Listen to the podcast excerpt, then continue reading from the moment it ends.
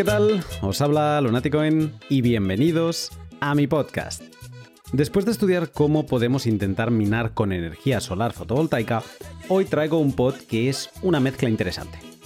Por un lado es un pod muy práctico en el que analizo cómo han sido mis gastos Bitcoin en El Salvador y por otro también es algo técnico, por la parte de entender cómo funciona Lightning por dentro. En El Salvador tuve problemas de conectividad al no disponer siempre de Internet. Mi nodo desde España no acababa de funcionar bien por algún problema de la red Tor y algunas de las wallets que tenía pensado utilizar me fallaron en el momento de la verdad. Ante tal tesitura dije, mira, ¿sabes qué? Voy a usar Moon todo el viaje y así la pondré a prueba en un test de estrés real. Ya te avanzo que la experiencia ha sido buena y que me vuelvo del Salvador pensando que Moon es la leche. Pero analizando mis gastos y las comisiones que cada uno de mis pagos ha tenido, hay cosas que no entiendo de Moon. Para salir de dudas, hoy me siento con una de mis personas favoritas de la comunidad hispana de Bitcoin, el creador de Moon y amigo Darío Schneidermanis, que me explicará por qué Moon funciona como funciona mientras analizamos en qué gasté cada uno del millón de sats que dejé en El Salvador. Te cuento más en un minuto, pero antes, un momento para mis sponsors. Hodel Hodel es la plataforma web peer-to-peer para intercambiar Bitcoin con otros particulares. Gracias a que no compras de ninguna empresa, comprar en Hodel Hodel tiene ventajas. Primero que tú mismo puedes ser tanto comprador como vendedor al interactuar entre particulares no estás obligado a pasar los tediosos procesos de cesión de datos personales que arruinan tu privacidad.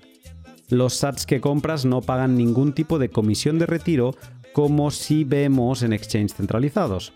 Y nunca pierdes el control de tus fondos. Y además, todo está apoyado en la seguridad de los multifirma de Bitcoin que junto a la gestión de HODL HODL hacen que comprar de otro particular sea totalmente seguro. Si no has utilizado Hodel Hodel, anímate. Ya verás que después de usarlo una vez, se hace facilísimo y aprenderás una manera de comprar y vender Bitcoin desde el sofá de casa. Bitrefill es la web que te permite vivir con tus Bitcoin.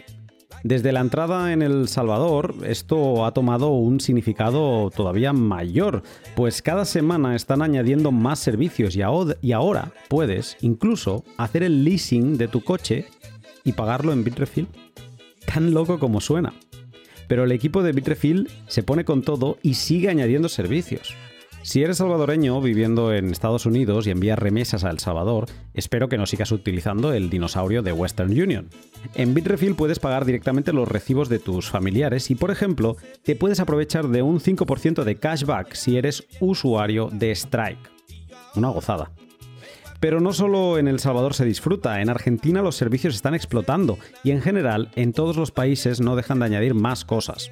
Yo la semana pasada me cambié unos muebles con un ticket de IKEA comprado en Bitrefill, pagado con Bitcoin. Si no lo conoces, échale un vistazo siguiendo el link de la descripción y sorpréndete con su extenso y genial catálogo.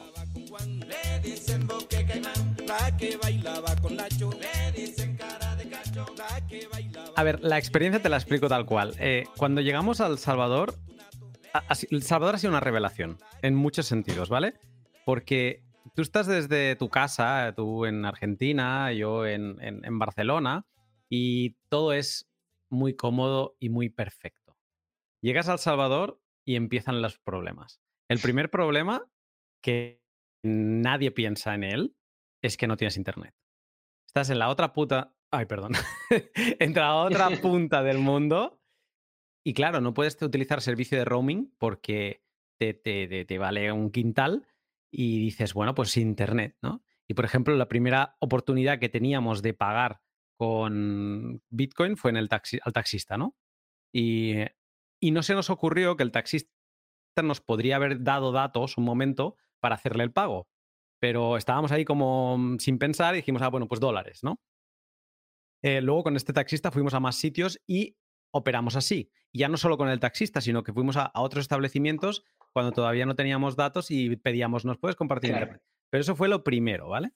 Luego lo segundo fue eh, encontrarnos, el primer sitio donde pagamos con Bitcoin nos enseñó, o sea, nos mostró Chivo on-chain. y dijo, bueno, pues pagar aquí, ¿no? Y yo pensando, pero si te pago aquí no me voy a estar aquí 10 minutos.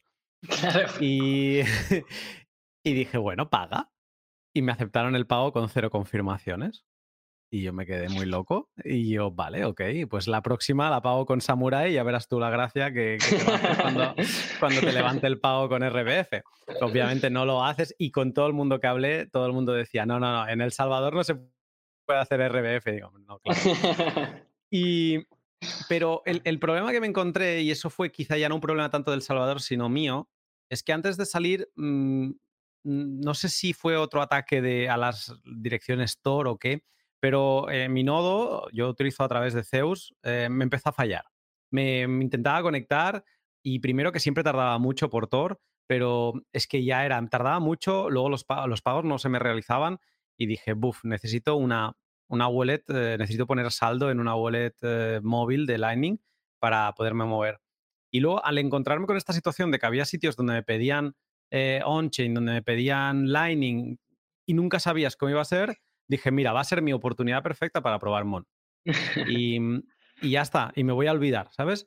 Eh, y, y sí, o sea, dejé, acepté que perdía el control de controlar monedas, de como soy yo normalmente, con, pues utilizando Samurai y todo, o por ejemplo ahora ya Blue. Y dije, no, no, no, voy a ir, mmm, puse un millón de satoshis y eso fue lo que me gasté además. Y nada, y fui funcionando con Moon. Y la experiencia es buenísima.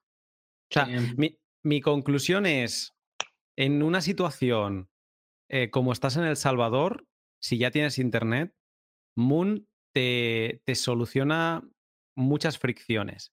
Porque cuando una cosa es, sí, no te preocupes, espérate, que te abro el Electrum, que te voy a hacer un pago, le voy a poner un chat por byte. No, pero cuando estás en un comercio que te están mirando con un QR en la mano diciendo paga, ¿no? Y tienes una cola detrás de gente esperando para pagar, claro. ahí, ahí no quieres customizar nada. Ahí quieres ir a. Y que funcione, ¿no? claro.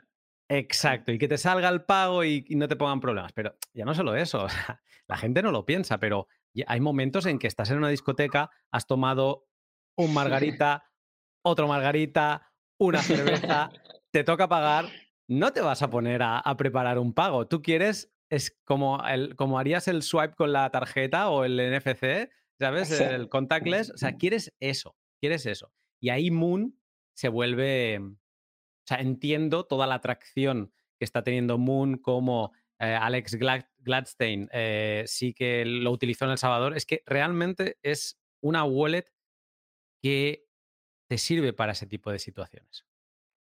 Qué bueno, qué bueno. Sí, e, es un poco creo que el objetivo, eh, de alguna manera, nosotros temprano eh, aceptamos que si queríamos hacer una experiencia que funcionase muy bien para, para alguien que, que, simplemente quiere que funcione, al hacer eso necesariamente íbamos a tener que comprometer en eh, cosas que quiere más un power user.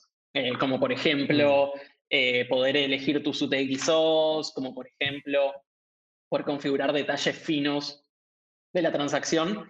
Y la idea, igual, la idea es eventualmente agregar todas esas cosas, pero el camino que elegimos es empecemos por hacerlo muy simple y que funcione, y de a poco vamos agregando todas esas power features, en vez de, de empezar por el otro lado, de agregar todas las features y después hacerlo más fácil, porque ese camino es medio imposible.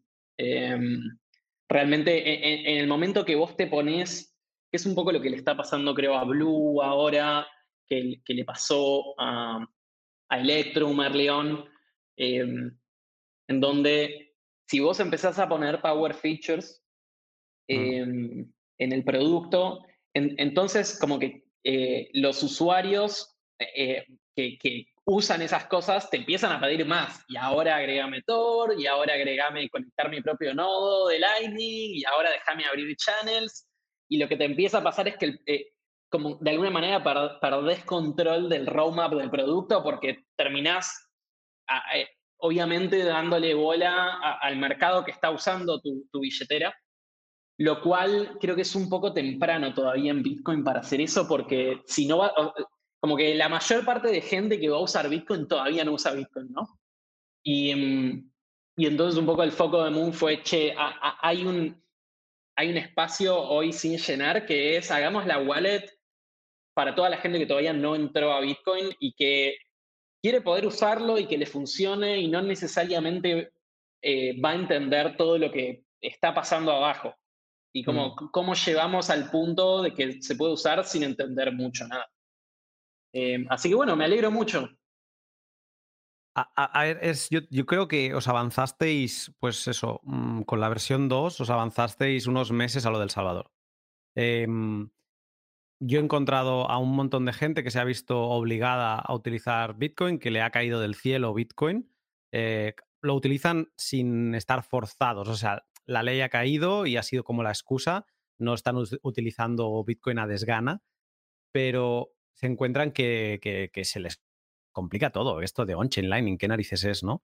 Y esa era una de mis comodidades, de que en el momento en que dije, mira, dedícate a disfrutar de la experiencia, dedícate a hacer tus podcasts, que estuve haciendo podcasts diarios, dedícate a hacer todo eso.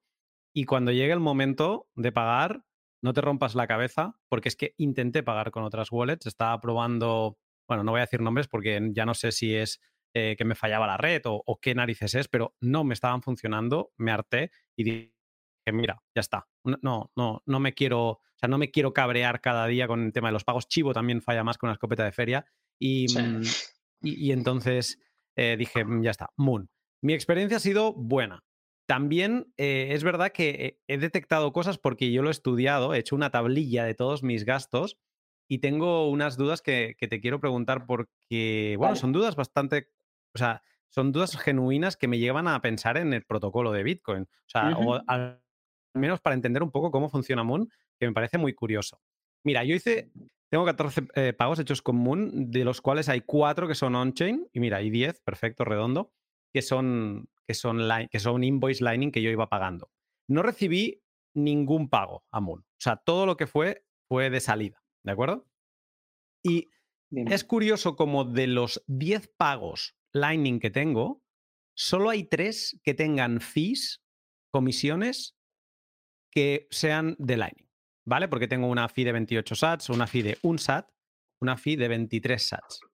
Eh, esas son las que seguro que no son on-chain, porque no pueden ser on-chain. El resto, o sea, siete pagos Lightning, tienen fees, por ejemplo, los voy a leer rápido, 231 sats, 256, 210, todas rondan los 200, ¿vale? 270 la que más y 209 la que menos ahí entiendo que hay una transacción on-chain de por medio. Y entonces, o sea, tengo, de todo esto me genera las, luego tengo transacciones on-chain que algunas son, pues sí, eh, con fees más altas, más bajas, pero bueno, ya están dentro de, de lo normal. Todo esto, analizar estos pagos, me hace preguntarme. O sea, la primera pregunta es bastante simple, pero Moon es una wallet on-chain que tiene, que puede pagar cosas eh, off-chain, pero es una wallet on-chain. Sí, em, digamos, pasa que eh, realmente es un gradiente entre on-chain y off-chain. Em, eh, digamos, si, si vamos a, las wallets pre-moon, eh, tenés opciones que o bien son 100% on-chain o bien son 100% off-chain.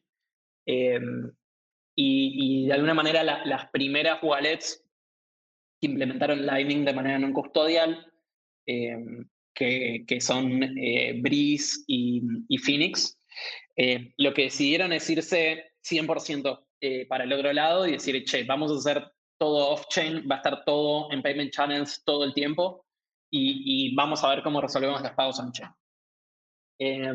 Em, nuestro encare fue un poco distinto. Dijimos, vamos a ir transicionando de a poco de on-chain a off-chain. Y de alguna manera fue ok, eh, lo primero que podemos hacer, eh, que es lo que hicimos en 2018, salimos con esto para Android, hagamos submarine swaps.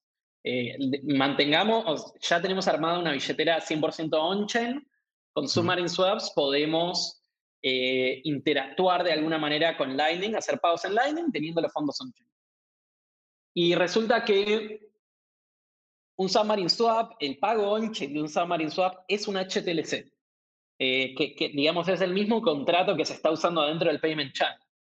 Y entonces la idea fue, ok, ¿cómo hacemos para ir transformando de a poquito eh, es, esa transacción, que es un HTLC on-chain, a un HTLC off-chain, que es básicamente el equivalente a decir, abro un channel, hago un pago y cierro el channel. Y eso se ve exactamente igual que, el Submarine Swap, eh, pero ahora está a un, un, pasito más cerca de ser un payment channel eso. Eh, y eventualmente a eso le agregas, eh, al HTLC off-chain le agregas revocation y se volvió un payment channel. Ahora se pueden hacer muchos pagos off-chain en el mismo payment channel. Em, ahora estamos, digamos, ese es el próximo paso, que se va a venir en unos meses, me imagino, que es pasar a efectivamente em, revocar los HTLCs y hacer varios pagos off-chain. Con lo cual, hoy eh, lo más correcto, si, si, bien en el medio, como, como decía antes, es un gradiente, lo más correcto es decir que Moon es una wallet on-chain, en particular porque vos en todo momento tenés on-chain los fondos para llevártelos. Eh, vos puedes correr la, herramienta de recuperación y hacer una transacción on-chain que tiene toda tu plata eh, y podés moverla sin colaboración de Moon. Y están ahí on-chain, no tenés que broadcastear transacciones que están off-chain, etc. Eso va a entrar recién con, la siguiente iteración. Así que sí, la respuesta es no es exactamente ni uno ni el otro, pero los fondos están on-chain y nos estamos moviendo por ese gradiente de a poco.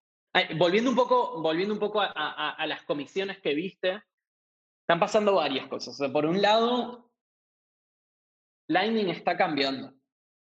Eh, las comisiones están subiendo, las comisiones de, forwarding de los nodos. Y de alguna manera se está racionalizando. lo que pasó al principio fue que un montón de, gente estaba súper interesada en participar de Lightning Network y entonces eh, abría channels y proveía liquidez y mm, sin cobrar prácticamente nada. Pero en el fondo estaba pasando, por un lado había gente que simplemente lo, hacía por motivos para que funcione la red sin esperar ninguna, ningún retorno económico y entonces eso estaba ok. Pero por el otro lado, algo que pasaba y que sigue pasando hoy todavía bastante en Lightning, es que vos para participar en Lightning, de cualquier manera, necesitas abrir y cerrar payment channels. Y abrir y cerrar payment channels tiene comisiones on-chain, que salen lo que sale una comisión on-chain. Eh, y después es súper barato, ponele, usar Lightning, una vez que ya tenés eso abierto y que tenés eso cerrado. Pero mucha gente, cuando hace la cuenta de, che, ¿cuánto me están saliendo los pagos? no está sumando las comisiones que paga al abrir y cerrar channels. Y resulta que eso te cambia todo porque vos estás pagando comisiones caras para abrir y cerrar y después todo es súper barato, pero en, el agregado no es, o sea, las comisiones no son cero. Em, y una de las primeras cosas que hicimos nosotros cuando, cuando arrancamos en Lightning fue decir, bueno, si hacemos las cuentas bien, a largo plazo, cuando eh, la gente no esté regalando liquidez, sino que esté haciendo lo que, lo que le resulta, al menos para salir en, ganancia neta cero, ¿no? Eh, recuperar al menos tanta plata como está poniendo para operar. Si los node operators hiciesen eso, ¿en qué terminan las comisiones de Lightning? Y resulta que terminan en que las comisiones de Lightning deberían ser proporcionales al monto, porque ese es el costo de, la liquidez y del rebalancing. Como hay un costo financiero de tener la plata, eh, si querés, parada, y hay un costo operativo de abrir y cerrar channels y rebalancear y hacer loops y, eh, digamos, todas las maneras que hay de rebalancear hoy. Em, entonces, cuando uno mira efectivamente todo lo que está pagando, las comisiones tienen que subir de Lightning ya están subiendo. Eh, eh, no es raro ahora, es posible que en, esos, en esos pagos que me mencionabas que están alrededor de 200, 200 sats de comisión, puede ser que, atrás de eso haya una transacción on-chain, no sería raro, pero también estamos empezando a ver comisiones simplemente de ruteo por Lightning en el orden de, de cientos de sats. Eh, porque los, los node operators están empezando a subir las comisiones, porque resulta que no les cierra económicamente proveer liquidez y pagar, hacer el rebalancing de abrir y cerrar channels y después cobrar prácticamente cero de comisiones de routing. Entonces creo que es algo que vamos a ir viendo cambiando en, el próximo año o dos años. Y un poco el mundito hacia el cual nos estamos moviendo con Moon es, volvamos invisible la tecnología, ¿no? O sea, por más de que eh, un usuario tenga que eh, pagar para abrir un channel y pagar para cerrarlo, es un poco lo que, de alguna manera, lo que estás viendo cuando decís, che, tuve tres pagos que me salieron casi cero y después tuve algunos pagos que me salieron 200. Y mm, si bien eso refleja técnicamente lo que está pasando atrás em, con, con eh, transacciones on-chain o off-chain o, o, lo que haga falta en ese momento, la experiencia ideal de usuario es yo no quiero estar pensando en justo qué pasó ahora, lo ideal para cómo deberían verse las comisiones de Lightning y idealmente deberíamos llegar a un punto en el cual como usuario tengo algún nivel de, predicción sobre cuánto me va a salir una comisión, ¿no? Estaría buenísimo que yo no llegue a la pantalla de pagar y ahí me sorprenda con lo que me aparece. Em, y parte de eso es, y, y qué tal si la, la, billetera pudiese hacer la cuenta de, bueno, si tengo tres pagos que son cero y dos que son 200, eh, ¿por qué no, no, me puede eh, de alguna manera garantizar que eh, el, la comisión va a ser proporcional al monto y, en, en, todos los pagos voy pagando eso para que en el momento que haga falta cerrar el channel no tenga que pagar en ese momento un montón, sino que fui acumulando en cada paso? Y entonces de alguna manera sería como decaplear cuál es el costo por cada operación de eh, cuál es el costo global y cómo eso se refleja en cada pago. Es un tema difícil porque está cambiando, eh, está cambiando cómo operan los nodos de Lightning, está cambiando la tecnología de cómo eh, se arman los channels en Moon, como la venimos iterando y cada vez es más barato. Por otro lado, suben las comisiones on-chain y eso implica que eh, sube lo que sale a abrir y cerrar un channel, sube el precio de Bitcoin y las comisiones on-chain están denominadas en Bitcoin, entonces también sube el costo de abrir y cerrar un channel y al final terminas en una situación en donde y las comisiones de Lightning realmente dependen de un montón de factores, em, con lo cual es un problema que ahora estamos haciendo bastante research, cómo hacemos para llegar al punto en el cual podamos volverlo predecible para el usuario cuánto va a pagar y que no tenga que sorprenderse y que sea medio una ruleta qué va a pasar ahora. Em, pero bueno, va a, llevar un, va a llevar un rato. Realmente hay muchas preguntas que todavía nadie respondió para, para poder llevarlo a ese punto. Sí, ahora te, haré alguna pregunta más de esto de las fees. Entiendo lo que me dices y además entiendo que vuestro approach es como em, pues encontrar a veces el equilibrio y que de momento, bueno, es que os encontráis en este punto de transicionar y un poco como habéis intentado hablar el mismo lenguaje con los swaps que ya hacíais antes, eh, pero también con Lightning, incluso también con lo que hicisteis de que todas las wallets son eh, multisig, porque es como que todo acaba siendo lo mismo, ¿no? Lo que pasa que falta como el, último estirón, que sé que es lo que lleváis tiempo trabajando para, para, que todo sea más, eh, más Lightning o que al menos que, que pueda ser si el, si el usuario lo desea. yo o sea, a mí lo que me, estalla un poco la cabeza en, esto de, por ejemplo, de, del, o sea, del funcionamiento de Moon es porque yo no recibí ningún pago eh, Lightning. O sea, yo no tuve. Si yo pienso en canales, nadie empujó liquidez hacia mí. Pero yo tengo un pago de 17.000 sats que solo me cobraron, Moon me cobró, eh, o sea, me costó mover esos 17.000 sats un sat. Un único sat. Eso es Lightning. Sí. Entonces, ¿cómo es posible eso? O sea, ¿cómo puedo yo mover si todo mi balance está on-chain? Porque yo lo, llené la wallet con on-chain, ¿no? Y, y yo solo saqué, saqué, saqué. ¿Cómo narices es posible que yo pueda enviar esa cantidad por un SAT? Sí, y la manera de entender eso, a ver, la, cantidad de cosas que está pasando ahí es grande. Em, creo que una manera de, ah, entender eso, y, esto es lo, de nuevo, esto, es un problema para, para, entender Lightning en general y, y, las comisiones de Lightning hay que pensar en varios pagos en el tiempo. No puedes pensarlo en uno solo por, por esto mismo que decíamos, ¿no? Incluso en Pure Lightning vas a tener el tema de que en algún momento vas a abrir un channel, vas a hacer algunos pagos, en algún momento lo vas a cerrar y realmente eh, el costo real lo ves si miras toda la secuencia. Em, y en Moon está pasando algo parecido, solo que em, lo logramos hacer de una manera que mantiene las propiedades de on-chain.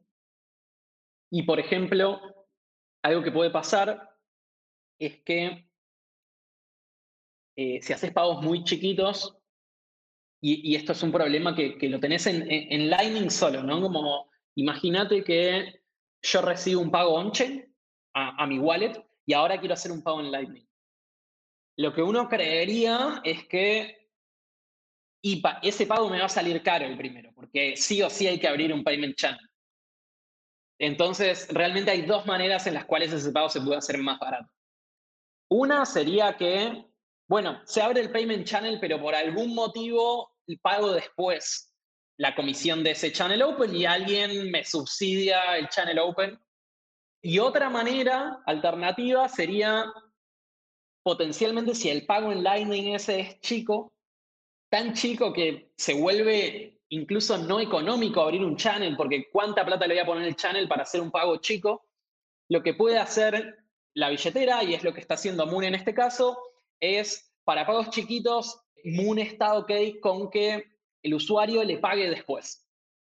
Entonces, eh, potencialmente va a frontear eh, pagos chiquitos o va a hacer de alguna manera un batching en el tiempo, en donde se pueden hacer algunos pagos chiquitos y eventualmente hacer un pago más grande eh, con un HTLC.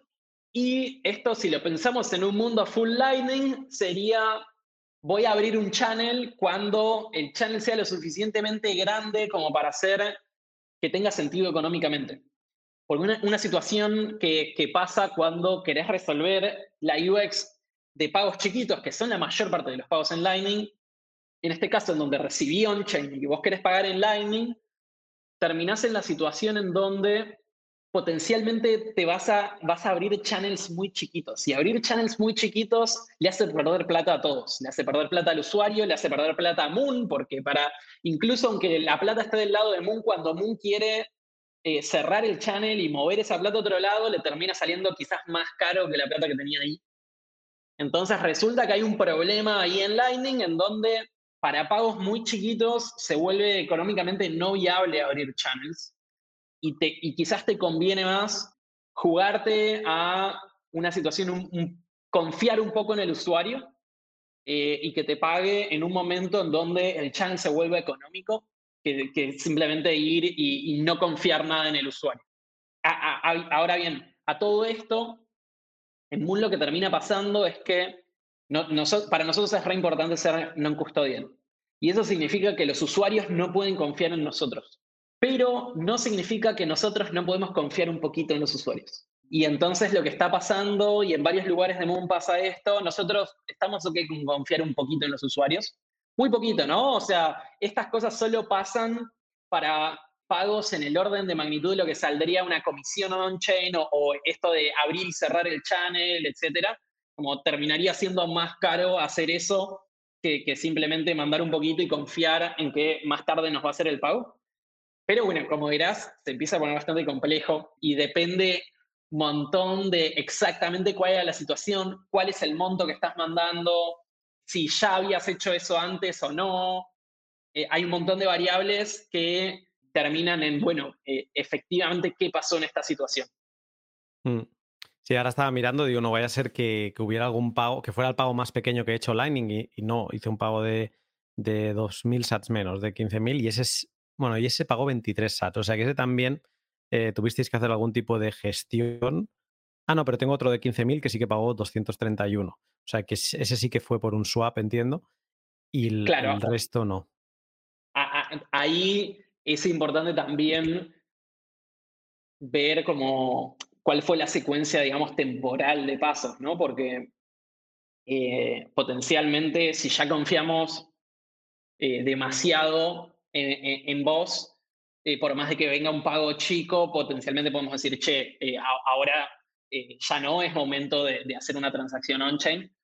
Em, pero esto, esto, está, esto está codificado, o sea, este tipo de el nivel, las confianzas que se tienen en, cada usuario es, está dentro de, algún código, entiendo. es algo que habéis tenido que pensar, que evaluar, hasta dónde confiamos, cuándo confiamos. Un montón, sí. Eh, sí, sí, es, es, eh, es, una parte bastante grande em, de la infraestructura de Moon.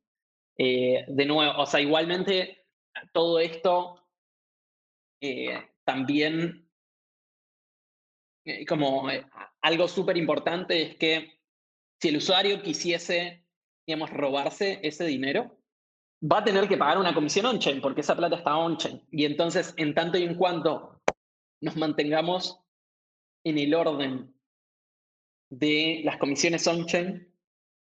Así como no es económico para nosotros hacer una transacción on-chain, tampoco es económico para el usuario hacer una transacción on-chain. Y entonces eso lo que hace es que en el momento que se vuelve económico para nosotros, es, exactamente el momento en el cual deberíamos dejar de confiar. Entonces eh, cierra.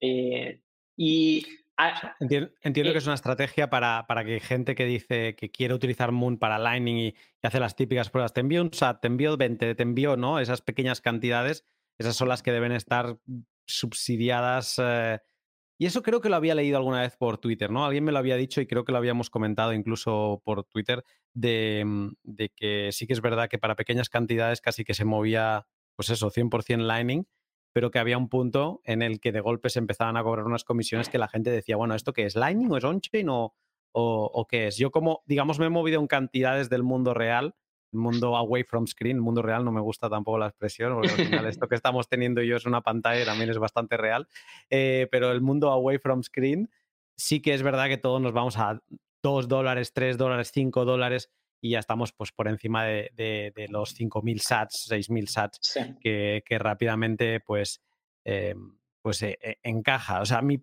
mi, peor, mi peor ratio de comisión Lightning creo que ha sido un, un 1,52%. Ese ha sido pues justo el pago más pequeño, que eran 15.000 sats con 230 sats de, de fee. El resto han estado por debajo del, del 0, algo por ciento. Mm, y, se gestionan. Pero igualmente me sorprende eso, ¿no? Que 17.000 sats yo llegué a mover con solo un SAT. Sí que es verdad que justo era el pago que tengo en medio, o sea, era el octavo pago que hacía. Si la wallet crea algún tipo de track record para, para ver el nivel de, de, confianza que ese usuario puede generar o por las fees que ya haya pagado, pues sí, justo está en medio. Eh, pero creo que fue el segundo pago, 19.000 sats, que pagué 28 sats también solo de, comisión. O sea que eso ya entiendo cuando a veces sé que, tienes mucho trabajo y, por ejemplo, no puedes ir al Salvador a las conferencias por todo el trabajo. O sea, entiendo que detrás de Moon hay algo que mantener que de momento con esta, este proceso híbrido eh, os obliga a estar muy pendiente de todo lo que pasa, ¿no? Sí, guarda, como que ahí incluso, o sea, esto es un problema de Lightning full of chain. Porque eh, el, problema entra en el momento que vos querés hacer dos cosas. Por un lado, querés permitir que los pagos sean tanto por Lightning como on-chain, que es re importante porque los pagos on-chain no se están yendo a ningún lado, ¿no? Y, mm, por mucho tiempo eh, van a seguir estando y van a seguir haciendo falta, sobre todo porque se complementan muy bien con los pagos en Lightning. Los pagos en Lightning funcionan bien para montos chicos, los pagos on-chain para montos grandes, con lo cual por un lado, el, querer permitirle a un usuario usar sus fondos en cualquier nivel de la chain que, quiera, te va a generar constantemente que tenés que estar operando sobre los channels, o abriendo, o cerrando, o haciendo un splice out o algo. Y eso te trae un poco esta situación en donde tiene que ser económico esa operación on-chain, cuando Lightning a veces está muy por debajo de lo que es económico on-chain. Y por el otro lado, la otra situación que te lleva a tener que lidiar con esto es el decir, nosotros no queremos que el usuario esté pensando en cuándo hay que abrir y cerrar un channel. ¿no? queremos que eso pase automáticamente, no que sea una acción del usuario. Eh, y, y para hacer eso, de alguna manera, hay que o abrir o cerrar los channels o rebalancear los channels o la, operación que haga falta en el momento que el usuario hace un pago. Y entonces eso te fuerza a pensar, ok, si en este momento yo tengo que hacer una operación, pero el monto que el usuario quiere pagar es chico, quizás tampoco rinde. Y entonces, que, esa es la situación tradicional de onboarding. Por más de que eh, seas completamente off-chain la wallet, te mandaron 10 ads para probar y querés mandar 5, eso nunca va a ser económico abrir un channel eh, on-chain para hacer ese pago de 5 sats, eh, al menos no en la primera operación. Entonces, ¿cómo resolves eso? Nosotros de alguna manera dijimos, bueno, vamos a enfrentarnos lo más temprano posible a ese problema para empezar a solucionar como las partes difíciles de Lightning y al ser eh, totalmente on-chain nos forzó a resolver los edge cases más difíciles de entrada y, y ahora vamos construyendo todo eso sobre toda esa infraestructura que sigue haciendo falta en un mundo completamente off-chain porque tenés que abrir channels, en vez de decir, bueno, vamos a un mundo donde hacemos como que todo está off-chain todo el tiempo y vamos arreglando después las otras cosas, resulta que es bastante, si vos te vas full off-chain, es mucho más difícil eh, resolver todos estos edge cases. ¿Qué es lo que le está pasando a algunas wallets que tomaron ese camino alternativo? El, el costo que tuvimos que pagar nosotros fue que hasta que las comisiones y la UX fuese lo suficientemente buena como para que sea usable nos tomó años. A ver, hay, una, situación donde creo que Moon puede ser un problema. Eh, no la he vivido yo. Y además, o sea, primero de todo, eh, para mí pagar 200 sats de fee no me importa. Eh, claro que un SAT es un SAT y mejor en tu bolsillo que en el de otro, pero pagar 200 sats de fee, bueno, pues vas pagando sobre todo porque te compensa la comodidad. Dices, venga, eh, pero, por ejemplo, sí que tengo pagos on-chain donde entiendo, esa es otra pregunta que tengo que hacerte, entiendo que la mempool estaba un poco saturada y no sé cuál es el target de Moon por defecto en on-chain, no sé si quiere confirmar en un bloque, no sé si quiere confirmar en tres o en los que sean, pero, por ejemplo, tengo pues eso, un pago, o sea, mi peor ratio de fee en estos pagos es que recuerdo, pagué una SIM para tener datos de 5 dólares y Mm, fueron 7.800 sats y pagué 1.000 de fee. Por lo tanto, se me fue a un 13,5% del porcentaje de la fee. Entiendo que en un mercado saturado, con la mempool saturada, ahí Moon tiene que sufrir. O sea, ahí el usuario de Moon lo tiene que notar de alguna manera. Sobre todo si está. Pero, eh, eh, ¿eso fue un pago on-chain o fue un pago? Ese fue un pago on-chain pero entiendo que si estoy pagando, en otros momentos eh, estaba pagando pues unos 200 eh, por Lightning, supongo, mm, quizás es una pregunta también, supongo que con una mempool saturada como vimos cuando estábamos llegando a los 60.000 en abril o en marzo, no me acuerdo, de este año, supongo que Moon también debe sufrir. Sí, eh, realmente todo Lightning sufre, em, porque como decíamos, esto no pasa de manera directa, pero indirectamente todos los el 100% de los costos de Lightning están atados a las comisiones on Es como que los canales se cristalizan, ¿no? En, una situación de mempool muy cara, es como que, bueno, pues ya tenemos los canales que tenemos, eh, no vamos a querer abrir canales porque todos se han carecido y toda la liquidez es la que ya tenemos abierta. Claro, el, eh, es, el, el tema ahí es que hay dos situaciones muy distintas y esto es algo que no se suele hablar mucho. Em, una situación es la de un nodo de Lightning corriendo en un server, está conectado a otros nodos y tiene su liquidez. Un nodo y eso, eh, claro, exactamente. Para ese nodo pasa lo que acabas de describir, ¿no? En donde y uno va a aprovechar para operar sobre los channels en un momento en el cual las comisiones estén bajas em, y, y luego va a estar ahí operando. Y no, no necesariamente, con un poco de suerte, no hace falta rebalancear channels en un momento que eh, las comisiones estén altas. Y ahí para se, puede automatizar eso y hay que empezar a pensar, bueno, ¿cuánto van a estar las comisiones más adelante? Eventualmente puede ser que igual necesites rebalancear porque te quedaste sin liquidez en algún lado eh, y si entramos en un bull market puede durar meses la situación de comisiones altas. Em, ahora bien, la situación es muy distinta para nodos mobile de Lightning. Para, para nodos que están eh, en una billetera, en un celular, em, de manera no custodial, obviamente. exactamente. Eh, ¿Por qué? Como usuario, potencialmente eh, uno puede estar ok con tener toda su plata todo el tiempo en channels, ¿no? que, que, es la situación en la cual hoy em, estás si eh, estás operando con Breeze o estás operando con Phoenix. Y, eso funciona. Pero, ¿qué pasa desde el punto de vista del de, el operador de la wallet, ¿no? de, de Breeze o de Phoenix? Cuando se hace un pago, saliente, eh, un usuario hace un pago hacia afuera, ahora en ese channel hay balance del lado de Breeze y de Phoenix. Y potencialmente esa plata está muerta porque los usuarios no están haciendo millones de pagos todos los días. Y de pronto tenés un, costo de liquidez no menor porque la liquidez del wallet operator quedó fragmentada en todos los miles de usuarios y, esa liquidez no se puede usar para rutear nada porque son nodos que están offline, que no están conectados a nadie más. Y entonces resulta que cuando pensamos en Lightning, en general pensamos en la situación de un, nodo enrutador conectado todo el tiempo al Internet, pero los usuarios finales no están en esa situación ni cerca. Toda la liquidez que se ponga de inbound hacia un nodo mobile es liquidez prácticamente muerta.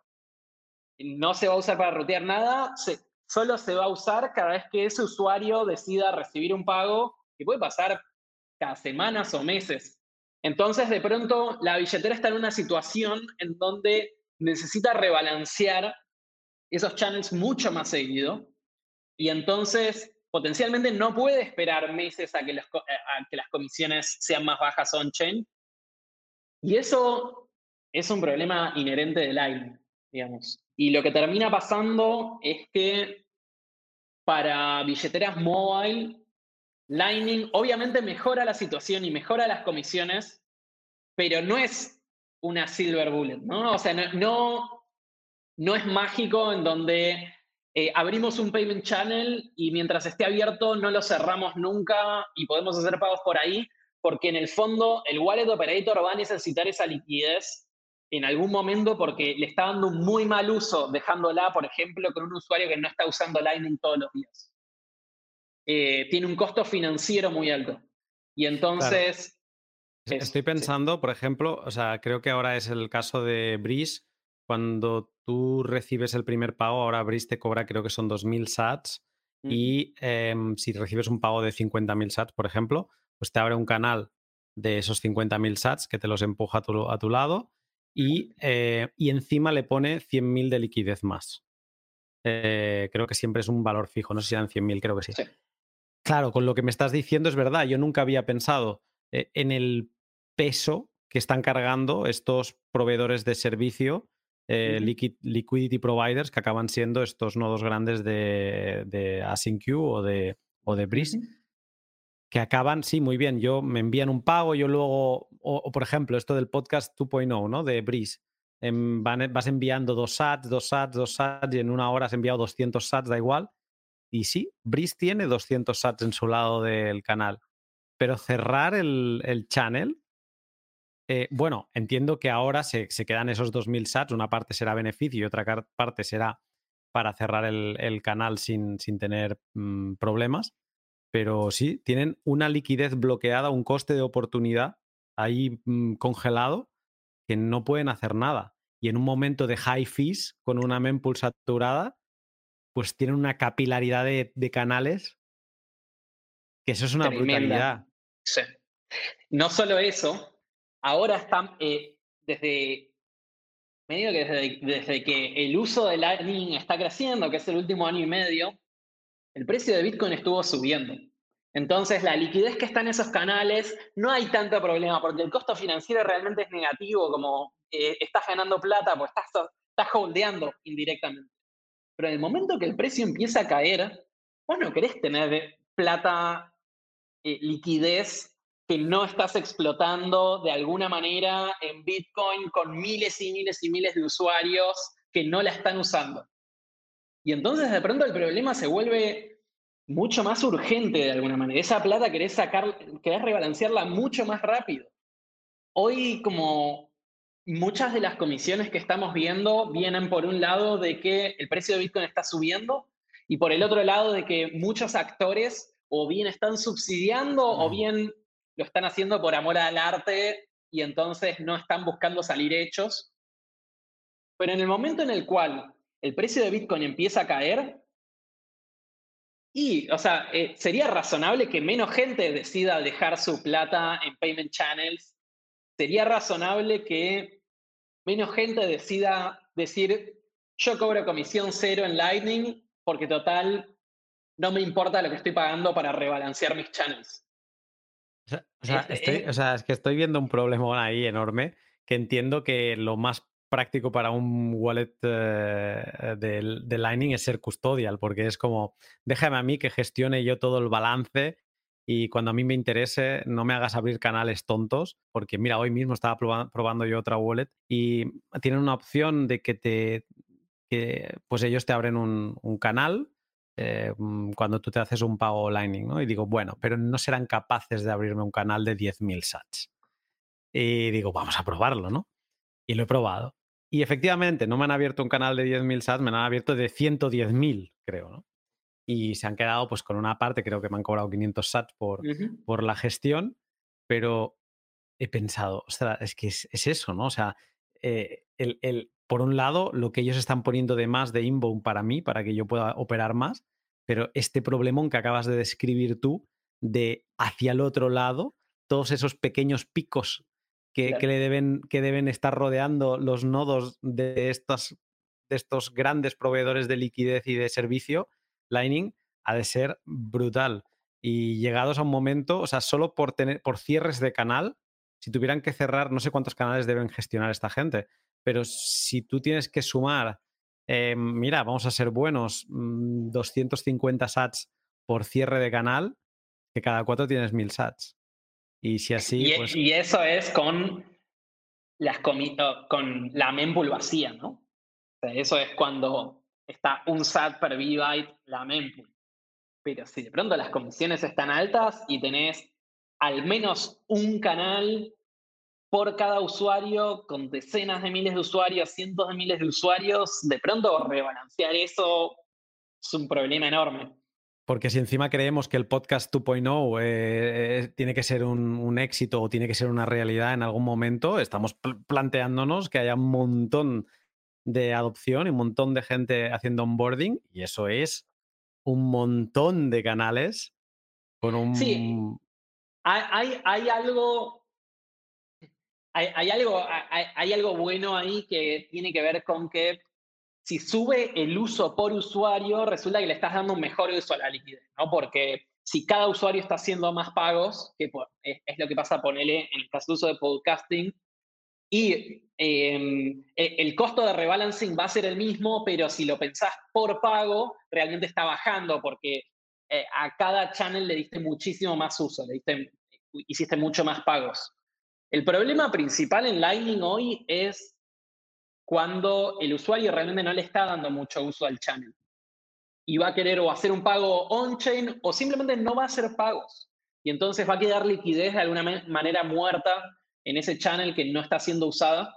Y sí, digamos, creo, creo que una de las consecuencias de esto es Lightning está bueno y mejora un poco la situación y mejora un poco los fees, pero no es mágico. No, no, las comisiones no son cero y, en, los próximos dos años, cuando entre el VR, definitivamente vamos a ver a las comisiones de Lightning subir.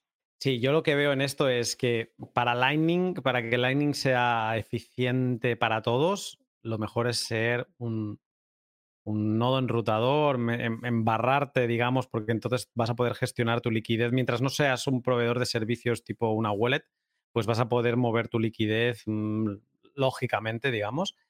Eh, entiendo también que gran parte de esta conversación tiene que ver con vuestra decisión de partimos de on-chain, vamos a que todos los SATs se controlen, vamos a no tener esta capilaridad de canales y vamos a hacerlo todo más limpio, como que todas estas relaciones, que nosotros podamos financiar, subsidiar algunos pagos, pero que la gran mayoría de pagos y relaciones on-chain con Lightning sean con swaps y que digamos que, que sean one night stand, ¿no? O sea, relaciones de una noche de y mañana si te he visto no me acuerdo. No dejemos ahí una cosa colgando que es un canal que, tiene sats eh, de polvo que, no ayudan a nadie. ¿Puede ser esa vuestra vez? De alguna manera, lo que, lo que hicimos común y, la decisión del camino que tomamos para eh, encarar Lightning, que eventualmente todos los caminos convergen, ¿no? O sea, estamos yendo todos hacia el mismo lugar. Eh, nosotros decidimos arrancar por el peor caso. Dijimos, trabajemos en cómo se ve Lightning eh, eh, en el peor caso de todos, cuando tenés que romper el canal, tenés que cerrar el canal cada vez. Y, y resolvamos eso y que eso funcione lo mejor posible y a partir de eso es todo mejor.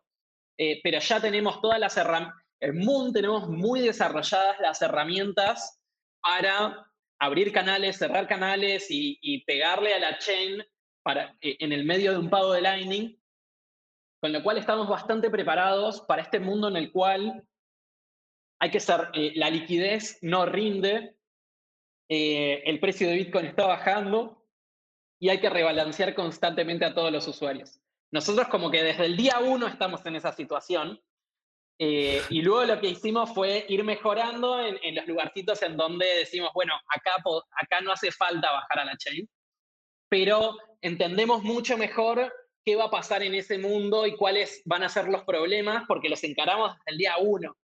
Y nos eh, dijimos, eh, arranquemos por solucionar esos problemas, porque el otro es el caso feliz y es el caso fácil, ¿no? En donde todo sube y la liquidez puede estar en cualquier lado y está todo bien.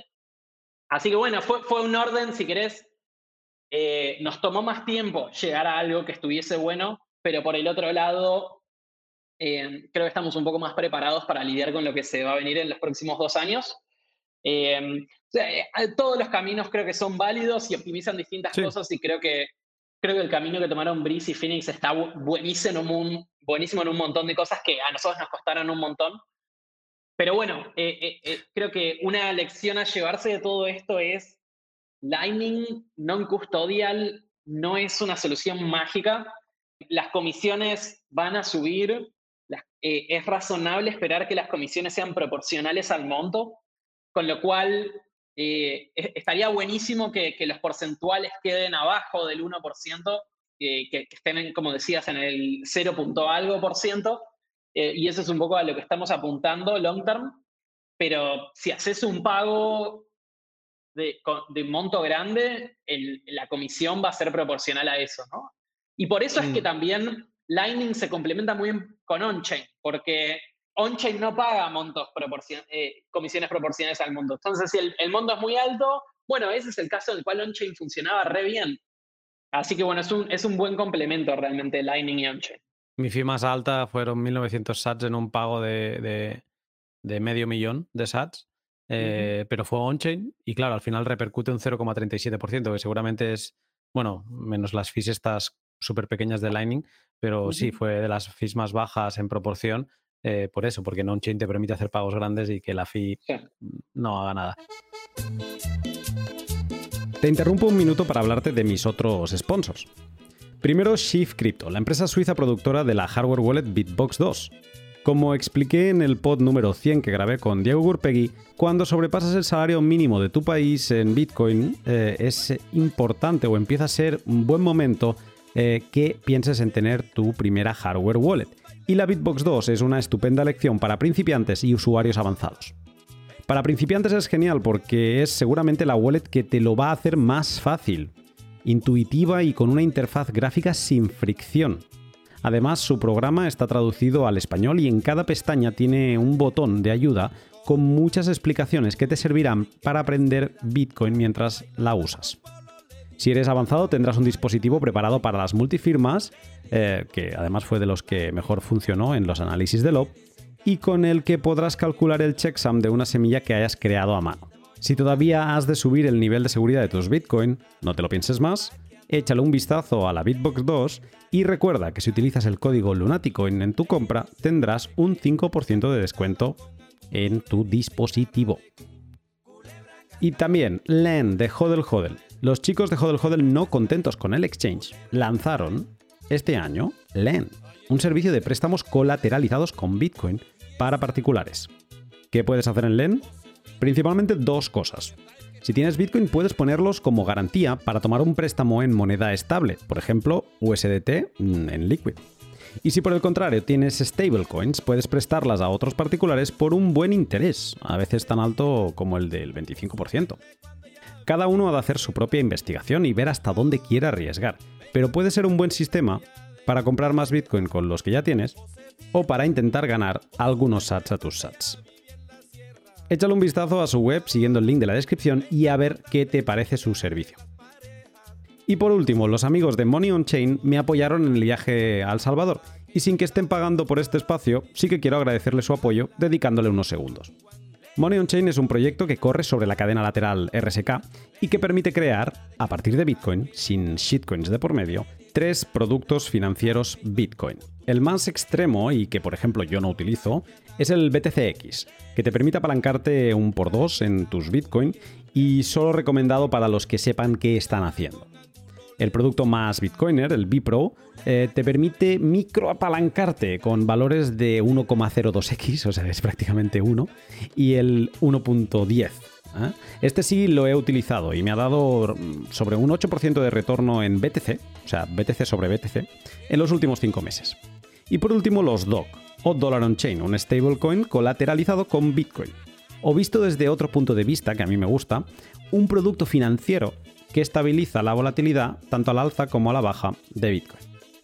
Si algo de lo que he dicho te parece interesante, échale un vistazo siguiendo el link de la descripción. El simple hecho de pasar algo de tus BTC a la sidechain de RSK es una madriguera en sí misma que a mí me ha encantado explorar.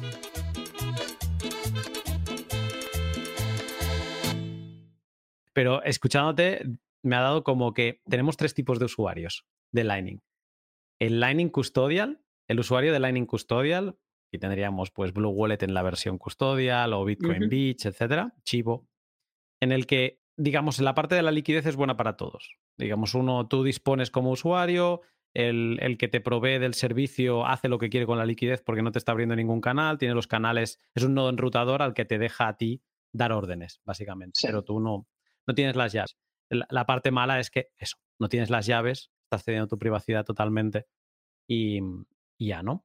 Luego hay el otro, el otro usuario, que sería el usuario de, eh, de un nodo enrutador, que básicamente es como que es el propio gestor de una wallet custodial, pero se gestiona él. O sea, es la misma situación que la anterior, pero el del nodo es la misma persona que lo opera, ¿no? Entonces, pues bueno, sí controlas todo, pero te obligas, el, trade-off es que te obligas a saberlo gestionar, a estar rebalanceando y a trabajar más.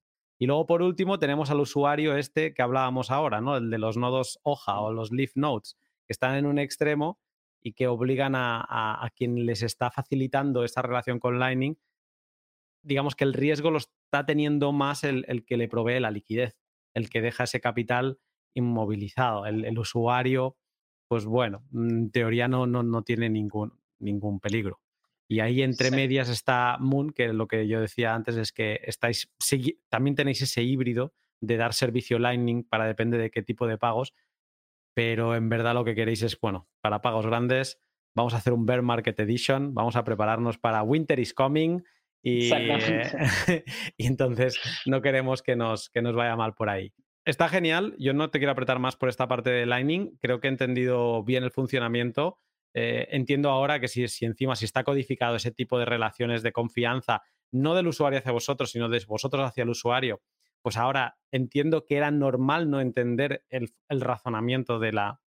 o sea, no, tiene nada que ver con el protocolo ni de Lightning ni de Bitcoin, tiene que ver con el protocolo de Moon, eh, con la manera en que habéis diseñado Moon.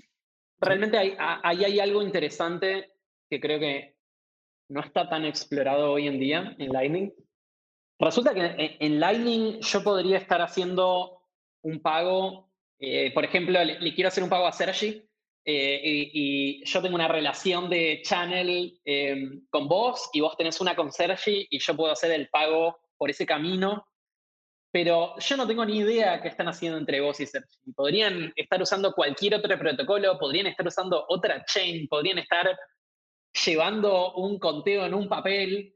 Em, y mientras que a mí me llegue la preimagen, eso funciona.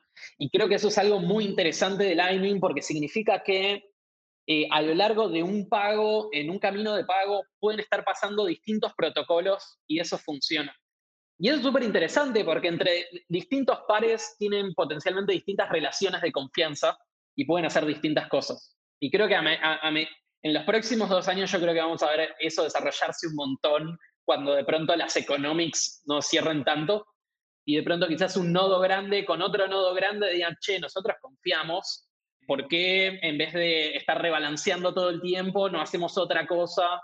Y, de hecho hay, hay una wallet, eh, creo que es Simple Lightning Wallet. Eh, Simple Bitcoin Wallet, los hosted channels, ¿no? Claro, con los hosted channels son un poco esta idea de y resulta que si nosotros tenemos una relación de confianza, podemos hacer eso y nadie más en el pago se entera. Em, que bueno, tiene sus pros y sus contras, pero como es, obviamente es más eficiente a nivel eh, comisiones. Y creo que intenta resolver un poco eh, este problema de que al final del día las hojas no son tan cost effective. Entonces terminás en este mundo en donde, y si querés ser non-custodial, que es lo que está haciendo Moon, eso va a ser caro para las hojas. Después tenés el mundo en donde corres tu propio nodo, eh, eh, que, rutea y está en un servidor y eso es un poco más barato, pero también tenés que hacer rebalancing y abrir channels y loopouts y, y un montón de cosas que cuestan comisiones y hay un costo financiero. Y finalmente tenés el, el mundo custodial en donde una empresa tiene que rebalancear un nodo y eso sirve para todos los usuarios y eso es probablemente lo más cost effective. Y bueno, dependiendo de eh, cuán eficiente quiera ser uno eh, versus cuánta custodia esté dispuesto a ceder, van a haber distintas soluciones. Mm. Eh, pero bueno, todo es más complejo que, como nos gustaría que fuese. Sí, ahí es donde, el, donde habrá gente que dirá, por ahí no, o sea, ok, sí, hay muchas soluciones y todas al final una solución te puede, puede arreglar el problema este de, esta liquidez, ¿no? Pero, por ejemplo, he empezado ya a escuchar las primeras críticas de, los hosted channels de Simple Bitcoin Wallet porque había un tweet que decía, solo habrá 21 millones.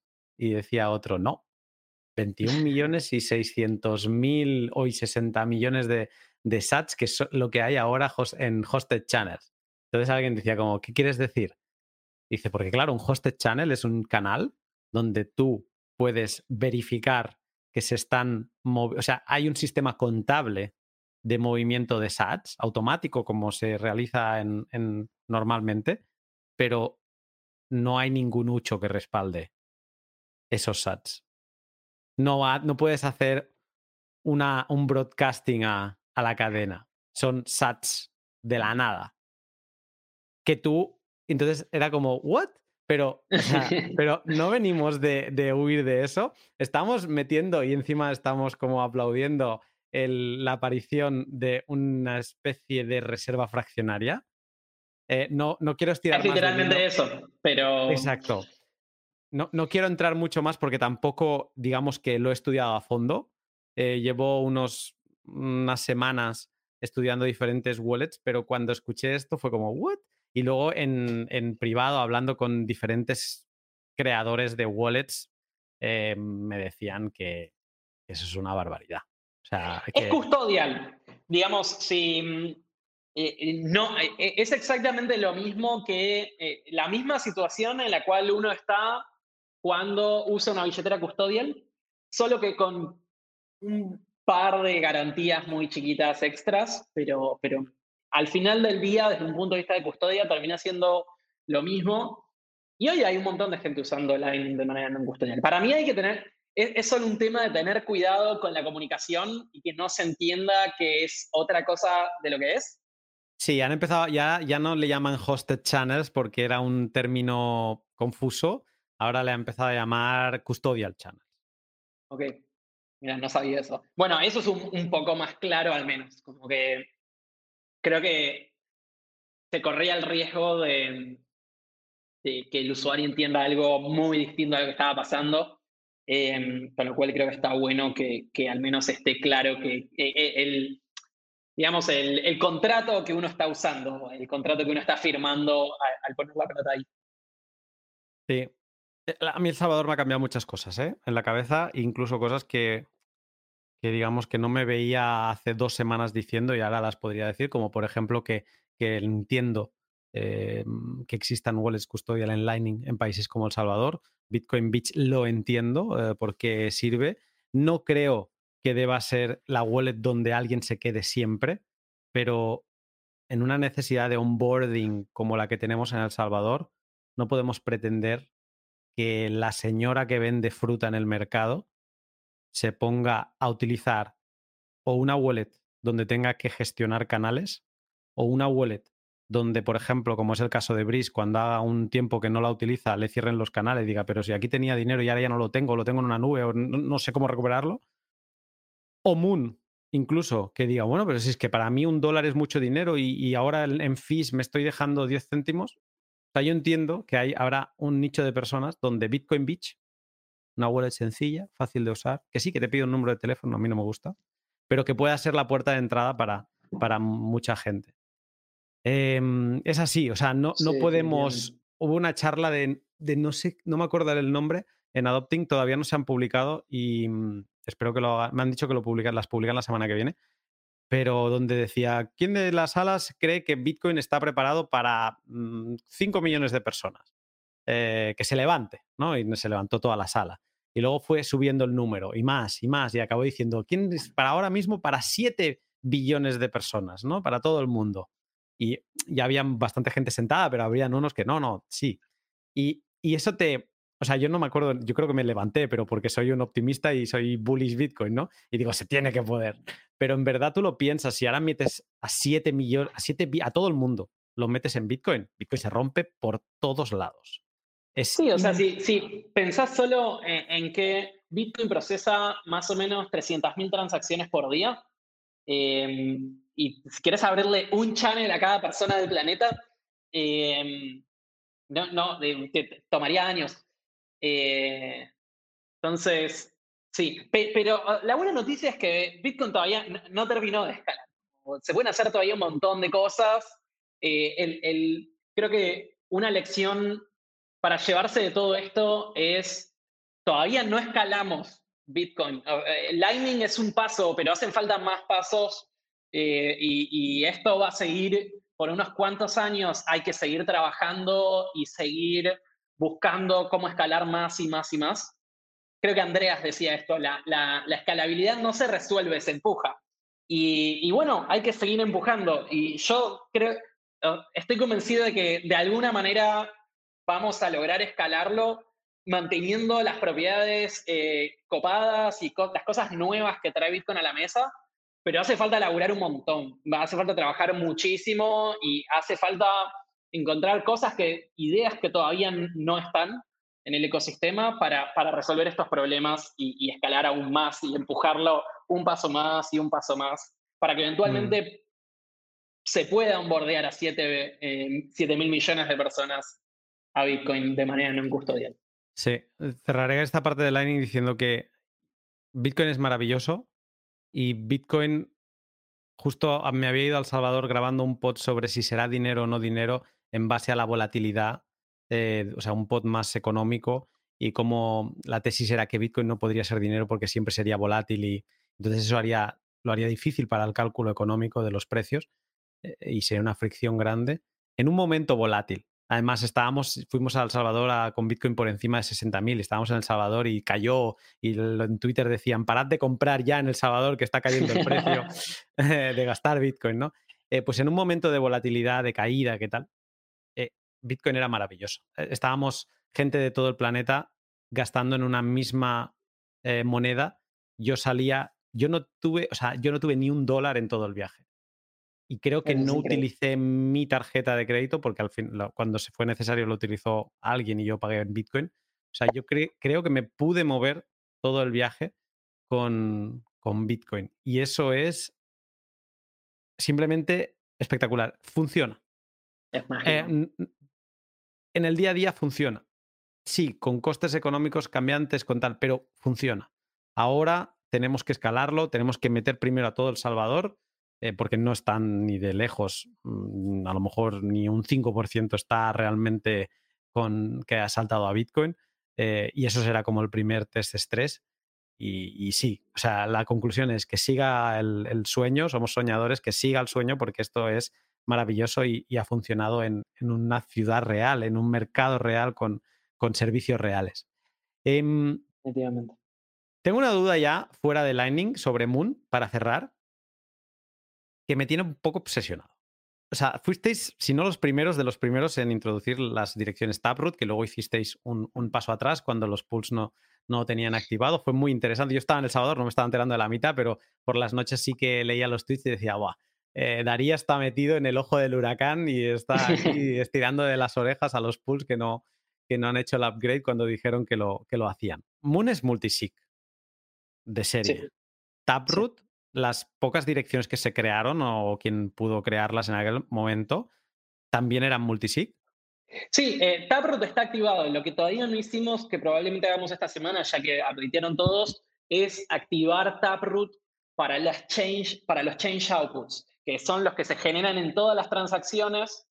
Eh, por más de que uses o no uses Taproot para hacer un pago o para recibir un pago, digamos, todavía no lo activamos para, para esas digamos, direcciones internas en donde vos te estás pagando a vos mismo. Pero eh, en, se sigue pudiendo generar direcciones Taproot y quien sea que soporte Taproot te puede hacer pagos ahí. Pero son multisig. Son multisig 2 de 2, en donde como usamos Musig, que es esta tecnología nueva que Te... Es, que, es que no te lo quería, o sea, no te lo quería soltar, lo has soltado tú, porque claro, digo, Music no, Music no está en producción como tal, o sea, Music está trabajando una charla que te tienes que ver, eh, que te va a encantar en cuanto salga, es la de Jonas Nick, Em, que fue, bueno, mm, no sé, me la voy a ver siete veces, eh, pero hablo de eso, ¿no? De que estaban trabajando en Music 2, eh, que... Sí, trabajamos muy de cerca con Jonas para, para hacer esto, porque realmente era la persona que estaba al tanto de todo, así que veníamos desde hace varios meses eh, charlando con él y nos, nos dio una mano grande para poder llevarlo a producción. ¿Es la primera implementación de Music 2? Sí, eh, nosotros estamos usando la implementación, eh, eh, el código lo escribió Jonas. Em, y sí, hasta donde estoy al tanto, somos los primeros usándolo en producción.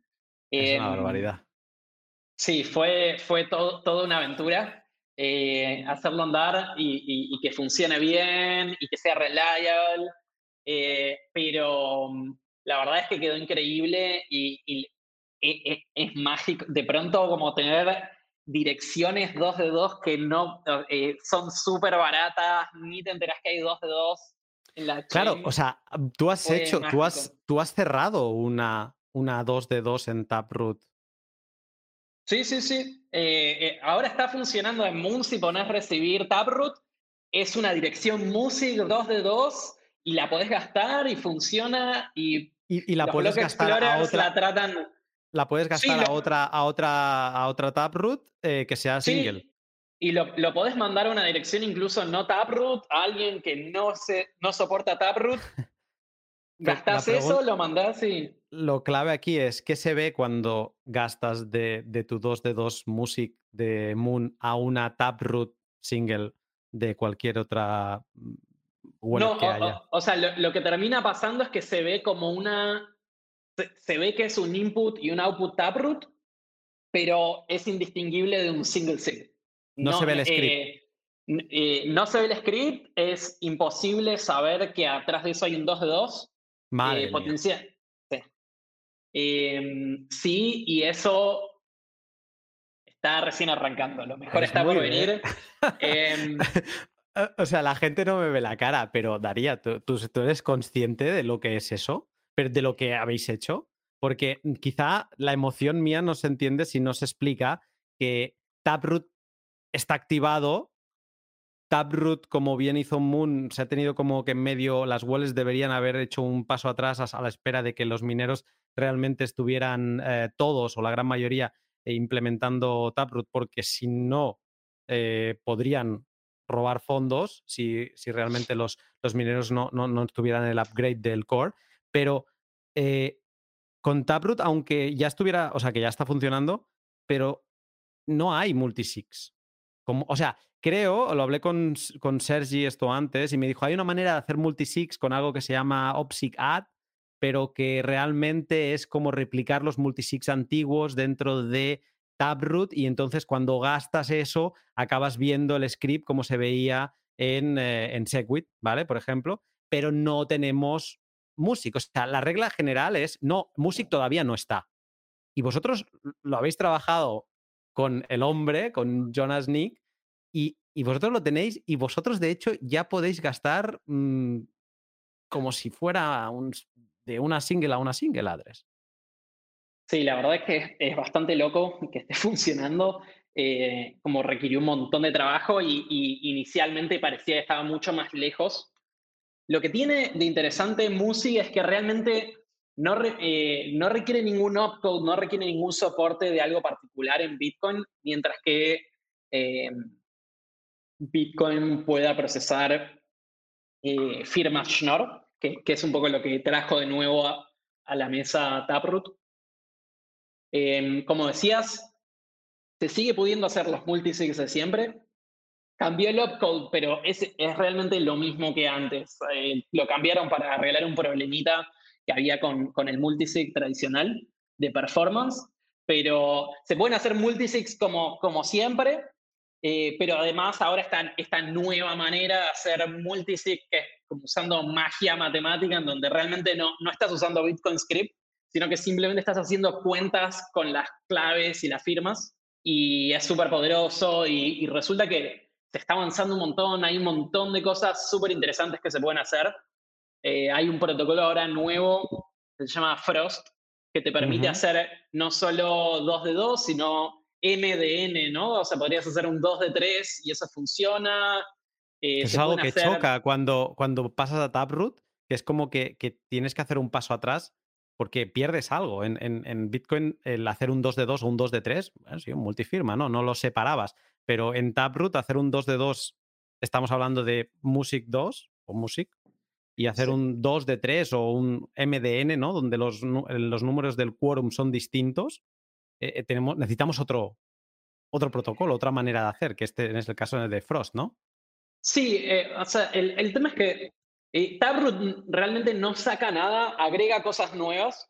Mm. Vos podrías seguir haciendo un 2 de 3 con, con el multisig en el script y eso funciona en Taproot, pero tenés más opciones. De pronto podés decir, por ejemplo, resulta que un, un 2 de 3 eh, entre, eh, por ejemplo, entre vos, Sergi y yo queremos hacer un 2 de 3, resulta que eso se puede escribir, eh, se puede escribir como decir 2 de 3, un multisig 2 de 3 entre nosotros tres, pero también se puede escribir un script alternativo que sea Luna y yo o Luna y Sergi o Sergi y yo.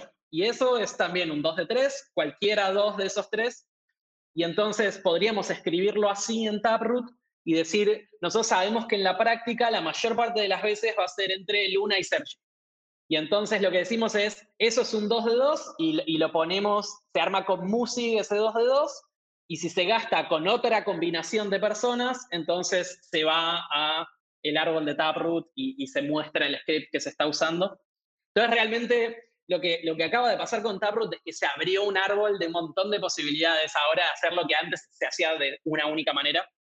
Y, bueno, nada, va, a haber, me imagino, experimentación y cosas eh, sobre, sobre cuál es la mejor manera de encarar esto. Nosotros, por suerte, eh, para nosotros era más fácil porque Moon era 2 de 2 eh, desde antes y es el caso perfecto de Music, en donde funciona increíble. Así que no tuvimos que hacer nada muy raro con los scripts y simplemente pudimos traducir lo mismo que estamos haciendo on-chain a, a Music y, que funcione perfecto.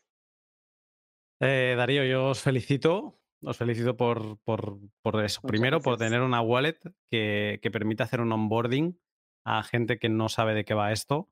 El taxista, por ejemplo, utilizaba Moon. O sea, de, ya, lo tenía, ya la tenía instalada, no se la tuve que decir yo. Y vi a muchas Moons y vi a establecimientos cobrando en Moon. Eh, o sea, como el point of sale era, era Moon. Y eso solo sucede gente que no sabe de, de, Bitcoin, de lo que implica una cosa u otra. Solo sucede si es fácil de utilizar, ¿no? Y eso es vuestra algo que habéis trabajado desde hace tiempo en hacerlo fácil.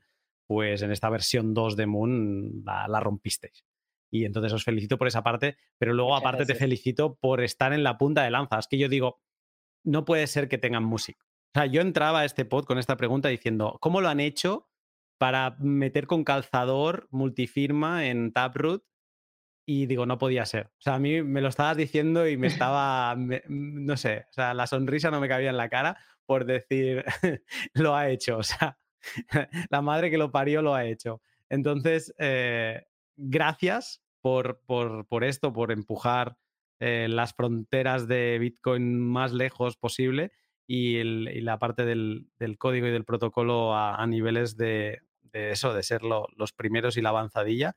Y nada, yo ya te digo, ya te avanzo, el próximo pod que grabe contigo, yo quiero que sea, o sea, me quiero pegar un lujo y quiero que sea con Sergi al lado y hablar de protocolo. Y que sea... Estaría buenísimo. Yo creo que puede ser un, un, show. Cuando quieran, de una. Sí, eh, suena re bien. Y, de nuevo, gracias por la charla y por traer un poco eh, la, la, historia de qué está pasando en El Salvador. Eh, nos resirve también ir, contrastando con, el uso y efectivamente ver qué está pasando. Eh, en el último año cambió mucho el uso de Bitcoin. Eh, entraron, un montón de usuarios super mainstream que de pronto están usando Bitcoin no porque eran fanáticos de Bitcoin, sino por otros motivos. Y mm, eh, es súper interesante desde el punto de vista de la wallet y de pronto empezamos a tener el tema de no, no podemos, en, la comunicación interna de la wallet no podemos asumir que la persona sabe nada eh, de, la tecnología y, hay que explicar y onboardear y volverse mucho más educador eh, en, al onboardear a alguien a la wallet, eh, lo cual creo que es, un, es un challenge súper interesante y hay mucho para hacer todavía. Así que gracias, gracias por toda la información y la oportunidad de charlar. Es que incluso el email para el backup. Totalmente. Es que, es que cosas que nunca me gustaron, es que ahora las entiendo. Porque si no te gusta, no lo utilices. Pásate a la opción 3, ¿no? Y llévate el PDF y, y está, y quédate con eso. Pero, ¿cuánta gente podrá recuperar sus fondos porque puso el email y, y no sabía qué hacía, en verdad, porque se bajó una web que le dijeron que era buena para gestionar Bitcoin y, ya sí el email y ese email le va a salvar los fondos en, en, un país donde los teléfonos móviles no son los mejores. Entonces, que pueden fallar, que se pueden estropear, que... Entonces, no, no, de verdad que muy visionario por esta parte. Eh, y, y, Darío, eh, estamos en contacto. Dale, muchas gracias, Luna. Te mando un abrazo.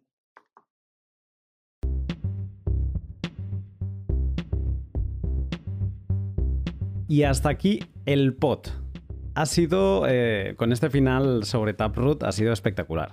Vengo muy emocionado del Salvador por muchas cosas, pero también por el contenido de las conferencias. Y una de las que a mí más me gustó fue la de Jonas Nick. Y después de grabar el pod con Sergi sobre Taproot, en el que me di cuenta de, oh, wow, ok, si queremos explotar las propiedades de las multifirmas de Taproot, esto de que se abra un multifirma y se cierre sin que te des cuenta que ahí había un multifirma, necesitamos una cosa que se llama Music y necesitamos una cosa que se llama Frost. Y que eso todavía está trabajándose y falta que, se ponga en producción. Y claro, cuando viene Darío y me cuenta que ya tiene en producción eh, la primera implementación de Music, que la ha trabajado codo con codo con Jonas Nick, pues ahí eso no estaba hablado antes del pod ni lo sabía y claro, me, explotó la cabeza en, directo mientras grabábamos, ¿no? Pero bien, Darío es un crack. Mm, tengo en pedestal a Darío y a Sergi, creo que son las personas que eh, siempre me han contestado dudas muy técnicas eh, que yo estaba leyendo en ese momento y que estaba estudiando muy, muy, en profundidad y les he venido en frío a ambos y ambos me han sabido dar una respuesta sin estar estudiando el tema en ese momento. O sea, son unos cracks y espero, como le decía Darío al final de este pod, que, un día los pueda reunir en una charla bien técnica. Sería un, gustazo. Pues bien, aparte de los sponsors que te he ido comentando en, la intro, en el mid-roll, eh, también este pod ha sido posible gracias a mis sponsors particulares, a mis Patreon, que por cierto están en 91 es, una pasada. O sea, hace nada colgaba en Twitter que tenía 69 y ahora estoy en 91. Eh, pues muchísimas gracias a todos, a los pioneros, a los selnitas, a los colonos, que mes a mes me apoyáis económicamente para que pueda seguir dedicando el máximo de tiempo posible a preparar podcast. Y os soy sincero, el hecho de tener cada vez un poquito más de, ingresos eh, como asegurados, por decirlo así, aunque para mí no están asegurados, me siento con la obligación de, de seguir aportando valor en, Patreon, pues da un poco de tranquilidad, porque sí que es verdad que, me puedo dedicar mucho más al podcast. Si te gusta el trabajo que realizo, te animo a que eches un vistazo al Patreon. Lo llevo manteniendo desde inicios de 2020 y en él encontrarás artículos de criptografía, extractos exclusivos con invitados al pod o el micropodcast Mempool, solo accesible a esta comunidad y que tiene mucho de lo que habéis escuchado en, El Salvador. Es un podcast grabado micro en mano en el que cuento en qué estoy trabajando en cada momento. Puedes apoyarme también practicando el valor por valor, escuchando mis podcasts en Breeze, la wallet, o en Fountain, que también tiene wallet, pero es como una app más de podcast. Me la he instalado esta semana porque no estaba en Android hasta hace no mucho y me ha gustado mucho, la verdad. Eh, y mientras escuchas el pod, me vas retransmitiendo algunos sats que tú decides en Fountain, por ejemplo, puedes poner un SAT, si quieres, cada minuto, ¿vale? En, en que está más limitado, creo que lo mínimo son 10, luego 25 y luego 50 y luego más. Pero tú decides cuánto y digamos que me puedes estar agradeciendo por los minutos que escuchas el podcast. Y por último también puedes apoyarme dándole like, retweet y compartiendo lo que más te haya gustado del, podcast. Eh, eso también eh, es, lo agradezco mucho. Y bien, ahora sí, hasta aquí el pod. Espero que pases una gran semana y yo te saludo te saludo pronto.